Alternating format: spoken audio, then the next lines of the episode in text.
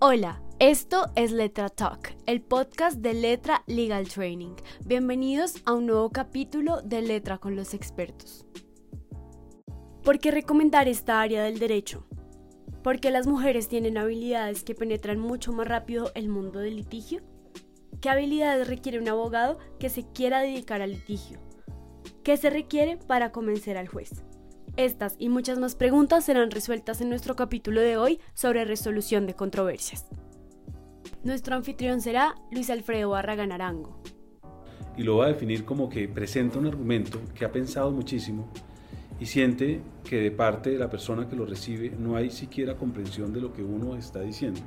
Para mí, para serles franco, ese ha sido uno de los momentos más difíciles porque siento que un gran esfuerzo en tratar de elaborar una gran idea que uno eh, ha visto desde todos los ángulos posibles, ni siquiera se percibe eh, en su real sentido por la parte a la cual va dirigida y eso genera una frustración porque es un esfuerzo muy grande para transmitir algo que no tiene recepción ni siquiera preliminar. También contaremos con la participación de Claudia Benavides. Creo que el, el sentido común es una habilidad, si se puede llamar así, que permite manejar integralmente cualquier situación. Y cuando uno tiene un pleito y la idea es lograr que los argumentos eh, en defensa de nuestro cliente sean adecuadamente transmitidos y se logre el objetivo que se persigue, el sentido común implica que esa estrategia que se va a armar revise todos los aspectos de la estrategia y se tengan en cuenta no solamente los elementos eh, digamos, jurídicos, sino también los que tienen que ver con el pragmatismo, los que tienen que ver con quién es nuestra audiencia, cómo debo transmitir el mensaje a esa audiencia, cómo me tengo que organizar. Eh, hay una cantidad de cosas que están, digamos, involucradas dentro de ese análisis estratégico que debe tener, en mi opinión, mucho sentido común. Irma Rivera, yo creo que un buen litigante tiene que tener un buen equipo que le ayude a presentar su caso, que esté perfectamente coordinado para poder transmitir esas ideas. Y al transmitir esas ideas, un buen litigante tiene que tener pasión, tiene que creer en el caso y esa pasión tiene que reflejarse no solamente en sus argumentos jurídicos, sino en la forma en que trabaja con su cliente. Y Felipe Serrano. Muy amigo de, de escoger argumentos, así haya, así haya otros que sean más débiles eh, dejarlos de lado y escoger unos argumentos muy fuertes y llegar eh, con esa concreción y con esos argumentos fuertes al juez, que en últimas creo es lo que persuade. Hola a todos, mi nombre es Luis Alfredo Barragán Arango, soy abogado de la Universidad del Rosario, salí hace casi ya 30 años y quiero decirles que me siento muy orgulloso de una situación que empezó como una coincidencia y que terminó siendo una bendición en mi vida y es cuando yo estaba en la universidad, fui seleccionado para ocupar el cargo de estudiante en práctica del Departamento Jurídico del Banco de Bogotá. Y lo que hacíamos básicamente era realizar vigilancia de los procesos judiciales que llevaba el banco. Lo hice durante casi tres años cuando estaba estudiando en la universidad y eso marcó mi vida porque ya empezó mi contacto con el litigio, con lo que me dedico actualmente, con la resolución de conflictos o de controversias, como se llama el género actualmente. Y empezó porque era una oportunidad laboral excelente en ese momento, pero no específicamente porque tuviese la vocación de hacerlo. Yo le voy a pedir ahora a mis colegas, a Claudia, a Irma y a Felipe que se presenten eh, para el público. Muchas gracias, Luis Alfredo. Mi nombre es Claudia Benavides, Estoy actualmente a cargo del equipo de litigios de arbitraje de Baker McKenzie en Bogotá, Colombia. Empecé en el litigio realmente también un poco por coincidencia, no fue una elección pensada o deliberada. Empecé en una firma que eh, representaba clubs P&I de mutuales que protegen o que se dedican a la protección e indemnización de em, navieros, buques. Luego mi inicio en el litigio se dio a partir de la defensa de los intereses de esos navieros cuando los bienes o productos que llegaban a Colombia a través de sus barcos llegaban con algún tipo de avería y los dueños o los importadores reclamaban. Inicié entonces con eh, procesos judiciales en las cortes colombianas y a partir de ahí se generó en adelante una práctica dedicada fundamentalmente a la resolución de controversias, primero litigios ante cortes y posteriormente arbitraje y otros mecanismos de resolución de conflictos. Muy bien. Doctora Irma. Gracias, Luis Alfredo. Mi nombre es Irma Rivera. Eh, como mencionó Luis Alfredo, soy co-líder del equipo de resolución de controversias de Brigario Rutia. Y la forma en que yo entré a los litigios y al arbitraje, pues básicamente inició en la universidad. En algún momento me enteré que estaban buscando un patinador, que como ustedes saben es el nombre que coloquialmente se le dan a los estudiantes que vigilan juzgados. Y originalmente la información que yo tenía era que estaban buscando a un hombre para hacer la labor, porque se entendía que era una labor masculina, porque era en el centro y el centro era peligroso. Cuando yo llegué a presentar mi entrevista, eh, me recibió un abogado rosarista, un abogado muy serio, que me hizo una cantidad de preguntas específicas de derecho procesal, que además tengo que confesar que no sabía porque no había visto derecho procesal, sino únicamente teoría general del proceso. Y ese abogado rosalista muy serio confió en mí, me entregó una carpeta y me dijo, señorita, vaya y vigile y me trae el informe. Aprendí y más de 25 años después les puedo decir que ese abogado rosarista hoy en día es mi socio y tengo el gusto de decirles que con toda la pasión me encanta lo que hago, transmitimos lo que hacemos a las nuevas generaciones y si ustedes quieren conocer cómo es el derecho realmente, los invito a que miren esta posibilidad. Los métodos de resolución de controversias son realmente interesantes. Felipe. Gracias, Luis Alfredo. Bueno, pues eh, mi nombre es Felipe Serrano Pinilla, soy abogado javeriano y mi aproximación a la resolución de conflictos empezó en la universidad muy temprano participando en uno de estos tribunales simulados que ahora eh, se usan mucho, eh, donde la Organización Mundial del Comercio ponía a varias universidades del mundo a competir en un caso simulado para que estudiantes de los primeros semestres de la universidad persuadieran una corte y lograran finalmente ganar un concurso en el que se suponía representaban un Estado. A partir de ese momento eh, me encantó eh, de la parte de resolución de controversias el que no es solamente importante conocer el derecho, sino además saberlo transmitir y saber persuadir a un tercero de que la parte que uno representa tiene la razón. Posteriormente eh, trabajé en firmas de abogados litigando y tuve la oportunidad hace unos años de trabajar en la Superintendencia de Industria y Comercio en, áreas de competencia, que es mi enfoque fundamental hoy en día, y de ver un poco desde la otra orilla cómo los abogados litigan y si es en la parte administrativa persuaden a una autoridad sobre cómo su cliente tiene o no la razón. Muy interesante, me parece que ese es uno de los temas que tenemos que abordar y yo quiero eh, decirles, bueno, en nuestro caso hay un tema aquí generacional con Felipe, porque nosotros la verdad no teníamos este mood court, nosotros entrenábamos con casos reales. Pero una de las cosas que, que hoy, visto en retrospectiva del tema, me parece que a mí nunca me hablaron de por qué razón esto era interesante. De hecho, en el momento en que yo empecé a ejercer, este era el patito feo, era el cisne negro. La, la gente no quería hacer esto. Y hoy en día yo noté que casi 30 años después hay una total transformación y todos los abogados jóvenes sienten que lo realmente importante es lo que nosotros hacemos. Entonces en mi vida profesional me ha tocado pasar de ser algo por lo que no despertaba ninguna pasión a ninguna persona a ser lo más atractivo del ejercicio del derecho. ¿Por qué lo recomendarían ustedes? ¿Cuál sería la razón por la cual ustedes les dirían a los nuevos eh, abogados, esto es lo que ustedes tienen que hacer? Empecemos por Irma. Pues lo que usted acaba de decir es cierto cuando yo inicié em, mi carrera profesional y uno hablaba de litigar, lo veían como primero que eh, no era amable, era agresivo y además, si me lo permiten, no era del género que Claudia y yo tenemos, era, era una actividad eminentemente masculina. Afortunadamente eso ha cambiado y, hemos hecho un muy buen camino, no solamente en mi generación, sino otras generaciones. Pero además yo creo que las nuevas generaciones se han dado cuenta que lo que nosotros hacemos es la vida real Aquí la gente eh, tiene que defender sus derechos, tiene que presentar de la mejor forma su caso, tiene que convencer a un tercero y tiene que lograr el mejor resultado para su cliente. O sea, nos enfrentamos realmente a resolver problemas reales, los presentamos ante personas reales y buscamos obtener esos mejores resultados. Excelente. Claudia. Sí, estoy totalmente de acuerdo con Irma. En realidad, lo, la mayor satisfacción que sentimos nosotros como equipo de resolución de controversias es precisamente esa, la de resolverle los conflictos a nuestros clientes. Sentimos una confianza depositada en nosotros 100% por parte de, de nuestros clientes día a día y darle solución a través de una estrategia pensada, asesorándolos adecuadamente y llevándolos al foro mediante el cual se va a resolver esa controversia es altamente satisfactorio.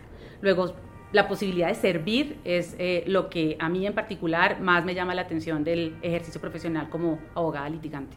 Felipe, ¿qué nos puedes decir tú? Bueno, yo creo que hay tres razones por las cuales la resolución de controversias es muy interesante. La primera es que combina tanto la parte teórica del derecho con la estrategia. Y la estrategia, digamos que eh, tiene eh, eh, algo, algo de interesante porque no solamente es si tienes la razón, sino si efectivamente pusiste el derecho para defender mejor a tus clientes. En segundo lugar, tiene, como ustedes mencionaban, lo interesante de solucionar un problema, de hacer una hermandad con el cliente para efectivamente proteger sus intereses. Y al final ves un resultado, si es que eh, trabajaste bien y lo hiciste satisfactoriamente, de cómo solucionaste un problema de la vida real, como dice Irma. Y finalmente, creo que en los litigios, a diferencia de otras áreas del derecho, eh, hay una compenetración muy grande con el cliente, porque el problema, de cierta forma, se vuelve del abogado también. Entonces, comparte uno una adrenalina importante con el cliente que por supuesto lo mantiene uno vivo en el día a día. Muy interesante, yo quiero referirme a algo que han dicho Irma y, Claudia en su orden y es que otra de las evoluciones que yo noté en estos 29 años o casi 30 eh, de evolución del litigio es que cuando empecé no había litigantes mujeres o si las había eran muy escasas. Y hoy en día, por ejemplo, en el caso nuestro, en la firma somos 23 abogados dedicados al tema de resolución de controversias, de los cuales 17 son mujeres y 6 son hombres. Es decir, la tendencia en el caso nuestro cambió totalmente. Yo les quiero preguntar a ustedes, porque me parece que básicamente ese es el futuro y además es un tema eh, muy apropiado, ¿cuáles son las razones por las cuales ustedes ven que las mujeres tienen unas habilidades que están mostrando que están penetrando el tema del litigio de una manera mucho más rápida que la de los hombres. Eh, me gustaría oír a Irma primero. Pues yo creo que esta es un reflejo de, por ejemplo, lo que uno está viendo en las universidades. Yo tengo la oportunidad de, dictar clase y la proporción en las universidades en este momento podría ser un 70% de mujeres en las aulas frente a un 30% de hombres estudiando derecho. No sé si se repite en todas las universidades, ese es un punto. Otro, otro, otro tema adicional, más allá de, de qué profesionales están saliendo de las universidades por género, es que yo creo que las mujeres tenemos unas habilidades de ser muy detallistas, hacer seguimientos, ser muy pacientes. Eh, en ciertos temas podemos em, ver ciertos aspectos del caso que a veces los hombres pasan por alto. Con eso no quiero decir que es que seamos mejores, pero yo creo que en algunos aspectos hacemos muy buen equipo con los hombres nosotros en el caso particular no es que nos hayamos dedicado a contratar mujeres, pero yo creo que la aproximación que tienen las nuevas generaciones de profesionales eh, desde el punto de vista femenino nos ha ayudado mucho a obtener muy buenos resultados en nuestros litigios y si lo pudiera decir sin, eh, sin lugar a dudas, en ciertos momentos tienen mayor resistencia cuando los trabajos requieren más permanencia y, y mucho más tiempo. Yo creo que ese es un, es, es un tema eh, que, que está, las está ayudando a surgir más y, que, y les está gustando el litigio. No le tienen miedo a la controversia, los hombres tampoco, pero las mujeres han descubierto que son muy buenas en eso y, los están, y lo están aprovechando. Claudia. Em, en, en, en, en, los equipos de, de, litigios hoy en día es cierto que hay una mayor participación de, de mujeres. Eh, a mí me parece que los equipos compuestos por hombres y mujeres son muy complementarios y son muy fuertes con las fortalezas que cada género eh, aporta.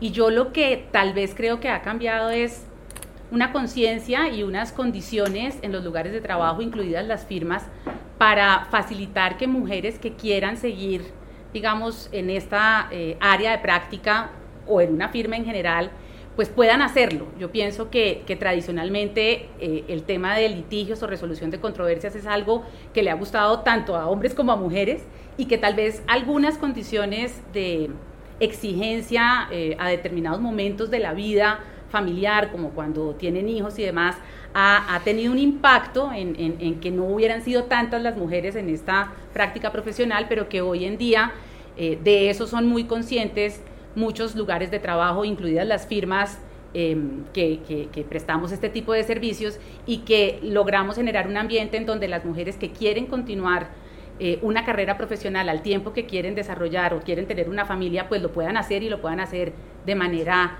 exitosa. En el, en el, en el caso nuestro, y, qué pena ponerme como, como ejemplo, pero tenemos eh, un par, somos dos mujeres, las socias hoy en día eh, a cargo del equipo de resolución de conflictos en nuestra oficina, ambas con, con hijos y con familia, y creemos que, que, se puede hacer y que se puede lograr de manera exitosa. Excelente. Eh, Felipe. Bueno, yo creo que es claro, como dicen ustedes, que los equipos interdisciplinarios son mucho más poderosos que los equipos eh, que son exclusivamente de hombres como, como era antiguamente las mujeres, como bien dice Irma, tienen unas habilidades particulares que no tenemos los hombres y que hacen que cuando se complementan con otras habilidades el equipo sea imparable y supremamente poderoso. Y como dice Claudia, hoy en día se, ha roto un poco el mito de que las mujeres no pueden ser eh, líderes eh, de, de, un equipo eh, de litigios o no tienen el poder de un equipo de litigios para pasar a todo lo contrario las mujeres son en muchísimas ocasiones eh, mucho más eh, exitosas que los hombres, tienen las mismas competencias e incluso unas habilidades especiales para el litigio como el detalle, la capacidad de persuasión que en ocasiones no tenemos los hombres. Muy bien, yo, yo, pues una de las ventajas de ser moderador es que me puedo dar la palabra mismo para opinar sobre este tema y yo quiero retomar algo que decía Irma y es que tal vez lo más halagador que se le puede decir al grupo de mujeres que están actualmente en temas de litigios es lo que en alguna vez surgió en una discusión entre nosotros y es que se preguntaban por qué razón éramos más mujeres que hombres en el equipo de litigios y fue un producto de la evolución natural. No fue que nosotros escogimos que fuera así, sino que verdaderamente las personas que estaban más capacitadas, que tenían el mayor nivel de resistencia y la mejor preparación para hacer lo que estaban haciendo, eran las mujeres y entonces pues eso resultó ser tremendamente halagador porque fue un proceso, como lo digo y repito, de selección natural para buscar las mejores personas.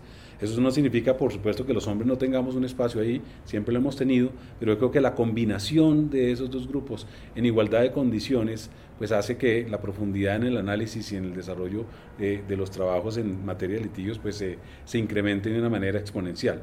Pasando al nuevo tema, a mí me gustaría conocer de ustedes y tenemos una fortuna muy eh, interesante en este eh, panel y es que todos hemos sido abogados y jueces o árbitros en determinadas circunstancias. Y yo quisiera discutir con ustedes dos cosas. La primera es qué habilidades requiere un abogado que se dedica a estos temas para transmitir adecuadamente el mensaje. Hace un momento nos decías, eh, Felipe, del tema de la estrategia, pero me gustaría oír de todos cuáles son esas habilidades y adicionalmente, desde el lado del juez, ¿qué nos convence? Empecemos primero con las habilidades que se requieren para ser un buen abogado en resolución de conflictos y seguimos después con el tema de qué se requiere para convencer a la persona que está del otro lado, aprovechando que este panel ha estado en las dos circunstancias. Eh, empecemos esta vez por los hombres, eh, Felipe. Gracias. Em, bueno, yo, yo resaltaría rápidamente tres habilidades que me parecen importantes.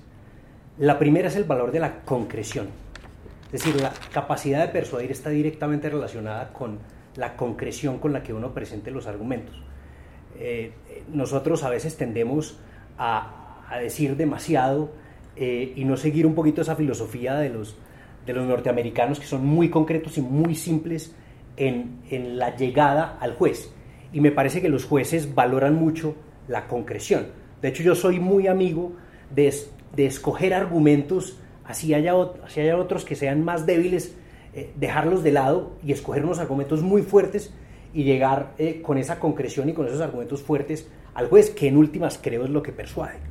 En segundo lugar, la preparación es clave, más hoy en día en Colombia, cuando hemos migrado de un sistema predominantemente escrito un sistema predominantemente oral, donde el eh, abogado que tiene que presentar su caso tiene que conocer perfectamente los detalles del caso, los hechos del caso, cuál va a ser su estrategia y cuáles son los escenarios que se le pueden presentar para reaccionar eh, según ellos en la audiencia. Entonces la preparación es la segunda eh, cuestión que considero clave. Y la tercera es conocer la audiencia, especialmente en tribunales arbitrales que creo que es más fácil saber cuál es la filosofía del juez, saber cuál es la filosofía de la autoridad, va más a lo teleológico, a la razón de la norma, va más a, lo, a lo, literal, eh, eh, le gusta el contexto histórico, le gusta el contexto legislativo, etc. Conocer la audiencia eh, en litigio me parece fundamental para, para lograr ser exitoso en, en, un caso. Yo resaltaría, Luis Alfredo, esas tres características. Muy bien. Claudia, ¿tú qué nos puedes decir en relación con las habilidades que requiere un abogado dedicado a estos temas? Em, pues hay una en particular que yo considero muy relevante, no solo en esta práctica, sino en general en el ejercicio profesional, y es aplicar sentido común. Creo que el, el sentido común es una habilidad, si se puede llamar así, que permite manejar integralmente cualquier situación. Y cuando uno tiene un pleito y la idea es lograr que los argumentos eh, en defensa de nuestro cliente sean adecuadamente transmitidos y se logre el objetivo que se persigue, el sentido común implica que esa estrategia que se va a armar revise todos los aspectos de la estrategia y se tengan en cuenta no solamente los elementos, eh, digamos, jurídicos, sino también los que tienen que ver con el pragmatismo, los que tienen que ver con quién es nuestra audiencia, cómo debo transmitir el mensaje a esa audiencia, cómo me tengo que organizar. Eh, hay una cantidad de cosas que están, digamos, involucradas dentro de ese análisis estratégico que debe tener, en mi opinión, mucho sentido común. Obvio, están las demás habilidades que han dicho, pero para mí esa es fundamental. Muy bien, doctora Irma. Para mí es fundamental el trabajo en equipo.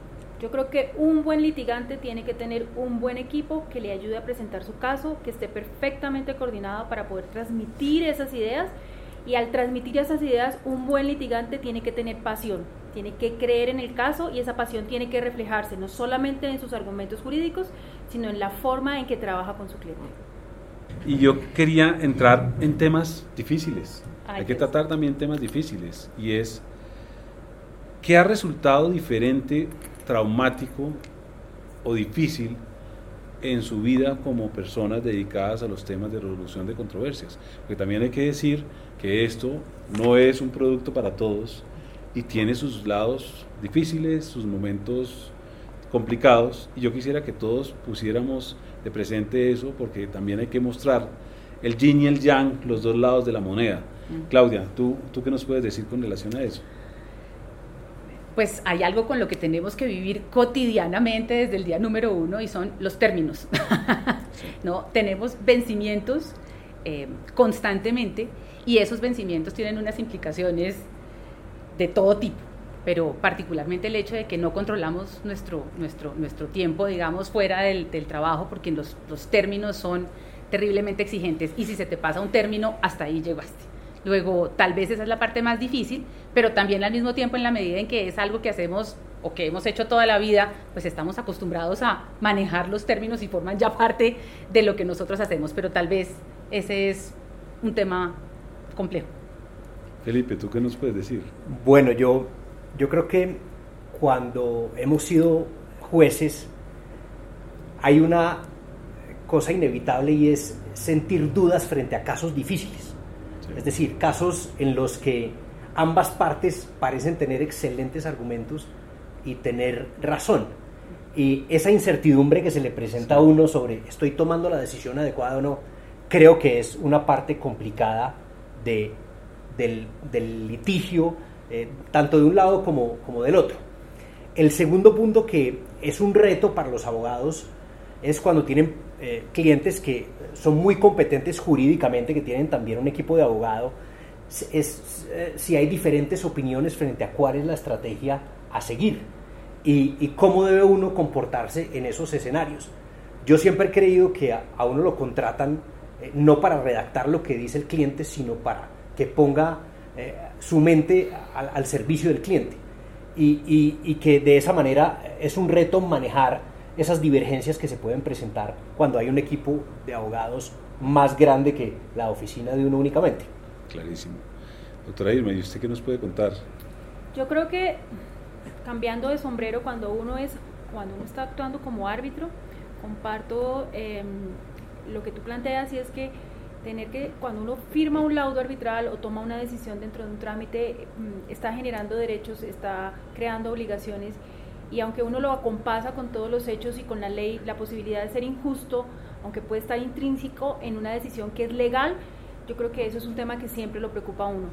Y cuando uno está eh, actuando como apoderado de parte y uno ha hecho su trabajo bien y ha presentado su caso bien, tener la certeza de que el destino de, de su caso está en manos de un tercero, eh, e, esa incertidumbre yo creo que es a lo que uno se enfrenta cuando está esperando un fallo.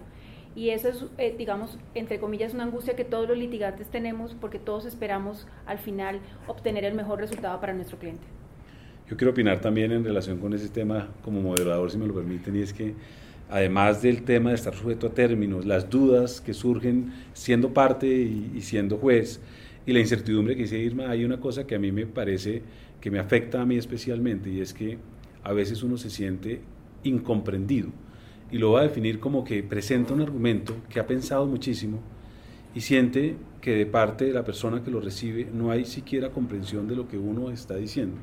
Para mí, para serles franco, ese ha sido uno de los momentos más difíciles, porque siento que un gran esfuerzo en tratar de elaborar una gran idea que uno eh, ha visto desde todos los ángulos posibles, ni siquiera se percibe eh, en su real sentido por la parte a la cual va dirigida y eso genera una frustración porque es un esfuerzo muy grande para transmitir algo que no tiene recepción ni siquiera preliminar. Eso ha sido un tema, pero eh, más esta confesión y este, este desahogo, quería además eh, pedirles que ustedes nos contaran, porque todos tenemos una anécdota en su vida profesional que haya marcado de alguna manera su ejercicio. Una anécdota divertida, una anécdota seria, pero que haya de alguna manera tenido influencia en su vida como abogados eh, litigantes. Como estamos en tiempo real, voy a empezar con la mía para que ustedes tengan tiempo de recordar la suya. Y es, eh, la mía es muy sencilla, y es yo estaba en, una, en un interrogatorio de un testigo, estaba eh, muy emocionado porque había preparado con intensidad, yo creo en la preparación, ese testimonio, y tenía la sensación de que me iba a ir muy bien porque creía que el testigo efectivamente iba a decir eh, la verdad en ese caso que correspondía con lo que a mi cliente le, le interesaba. Y empecé el interrogatorio y efectivamente el testigo resultó ser fabuloso para el caso. Empezó a relatar una historia fabulosa y era en relación con la construcción de una carretera y yo le preguntaba, ¿y la carretera es buena? El testigo decía, es magnífica. ¿Y la carretera tiene buenas especificaciones? Me decía, las mejores. Entonces yo emocionado porque estaba defendiendo al contratista que hizo esa carretera, seguí preguntando y cometí el error que no debemos cometer y es la pregunta de más. Mm. Después de que habían hablado de la carretera en los mejores términos, le pregunté y el contratista, y me respondieron, el contratista es pésimo. Por supuesto, hasta ahí llegó el interrogatorio y ahí me quedó una lección que yo siempre les doy a todos ustedes. La primera fue irme es, no hagan una pregunta de más. Quédense con la respuesta hasta donde llega. No más preguntas de las necesarias para llegar a su punto. No se pongan creativos. Entonces, no sé quién quiere empezar porque sé que es un tema de, recordación. ¿Tú quieres empezar, Claudia, con la anécdota? No, no se me ha ocurrido ninguna. Si quieren yo... Felipe. Eh, digo, una recién graduado, estaba trabajando en el departamento de litigios de una oficina y tenía un caso que estaban involucrados varios abogados. Yo era el menor y le metí mucha energía, muchas horas, etcétera, y finalmente el caso se perdió. Y entonces yo estaba pues bastante golpeado porque era de mis primeros casos, así no fuera responsabilidad mía, pues por supuesto que, que me, me, dolía. Y eh, mi jefe en ese momento, eh, pues tal vez me vio con esa eh, nostalgia y me dijo, no se preocupe que el que no ha perdido casos es porque no ha tenido buenos casos. Los que, lo, cuando usted tiene buenos casos es porque son casos difíciles. Y esos casos se pueden ganar y también se pueden perder. Y eso nunca se me olvidó. Y uno en litigio no debe pensar que los fallos son una reflexión respecto de uno. A veces, como tú dices, Irma, hay, la decisión, pues obviamente depende de un tercero que puede estar o no estar en desacuerdo con uno, o como decía Luis Alfredo, no me entendió el argumento, el que no entendió fue él, Eh, entonces creo que esa fue una lección muy importante para mí, bien temprana. Excelente. Irma, ¿usted qué anécdota nos puede contar? Pues yo creo que es, es, más que jurídica, es práctica. En una ocasión teníamos que llevar un caso hace algunos años cuando el país tenía una situación de orden público muy difícil y para poder llegar al sitio donde teníamos que hacer la inspección teníamos que em, tomar un helicóptero militar, caminar eh, en una montaña, llegar a un pueblo que había tenido problemas de orden público y eh, depender de un inspector de policía que podía o no podía estar. Al principio la, la, diligencia parecía que no se iba a realizar, pero lo que a mí me llamó y me marcó mucho es que todas las personas que estuvieron involucradas en esa diligencia hicieron su mejor esfuerzo para que pudiéramos llegar, para que pudiéramos caminar, para que hubiese seguridad y para que de verdad todo lo que tenía que llevarse a ese proceso se llevara. Y para mí fue una gran experiencia porque habían personas ajenas totalmente a las partes que hicieron su mejor esfuerzo para que por lo menos se intentara hacer justicia. Y yo creo que al final eso es lo que nosotros hacemos. Aunque intentamos buscar los mejores resultados para nuestro cliente, yo creo que en el fondo de nuestro corazón todos buscamos que de verdad se haga justicia.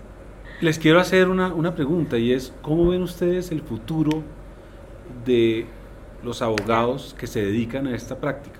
Para cerrar esta, esta presentación, ¿cómo lo ven en términos de qué nos espera, cuáles son las posibilidades que tenemos y qué le podríamos decir a las nuevas generaciones en relación, por, eh, en relación con qué expectativas tienen que tener sobre la resolución de conflictos en el futuro? Claudia. Gracias, Luis Alfredo. Yo francamente creo que nuestro ejercicio profesional en el área de resolución de conflictos es de la mayor trascendencia y la mayor importancia en todo momento, pero ahora más que nunca. Yo creería que, eh, ayudar y colaborar y poder servir para que los conflictos se resuelvan a, a través de la administración de justicia en lugar de resolverse por otros mecanismos es el mejor aporte que podemos hacerle a la construcción de país. Luego, sí invito a todos los que tengan un interés para que se unan a esta práctica. Irma. Yo creo que tienen un reto muy grande porque um, las nuevas tecnologías nos están alcanzando. Seguramente muchos de los métodos de resolución de controversias van a utilizar esas nuevas tecnologías. La preparación, porque las audiencias son en vivo, exigen que se desarrollen nuevos tipos de habilidades y en la medida en que eso pase van a tener una vida mucho más agradable como litigantes posiblemente que la que nosotros tuvimos, pero seguramente lo van a disfrutar y los invito a que a, se den la oportunidad de ver cómo es la vida real de un abogado cuando tiene que ayudar a su cliente a resolver un problema. Felipe. Yo creo que nos espera, o quiero creer que nos esperan mejores jueces. Sí. Creo que nos espera una justicia más, más material que formal, donde pesa mucho la parte jurídica, pero también pesa mucho la parte extrajurídica de habilidades, de persuasión, de estrategia, y donde precisamente por eso la práctica del litigio se vuelve muchísimo más retadora y con una carga de adrenalina mucho más interesante eh, a la que por supuesto los invito a, a, a, ser parte. Muchísimas gracias. Yo quiero cerrar con mi eh, aporte a este tema y es que yo sí esperaría que muchos de los que están viendo este video piensen en ser jueces como una posibilidad.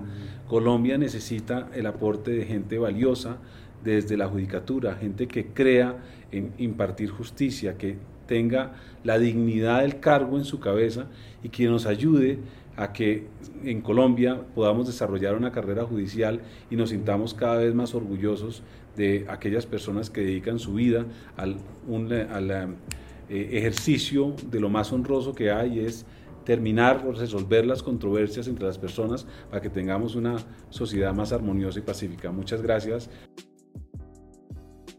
Gracias por escuchar el podcast de Letra Legal Training. Recuerda seguirnos en redes sociales como letra.legaltraining. Creamos oportunidades, transformamos ideas e innovamos en educación. Nos vemos en un próximo episodio de Letra con los expertos.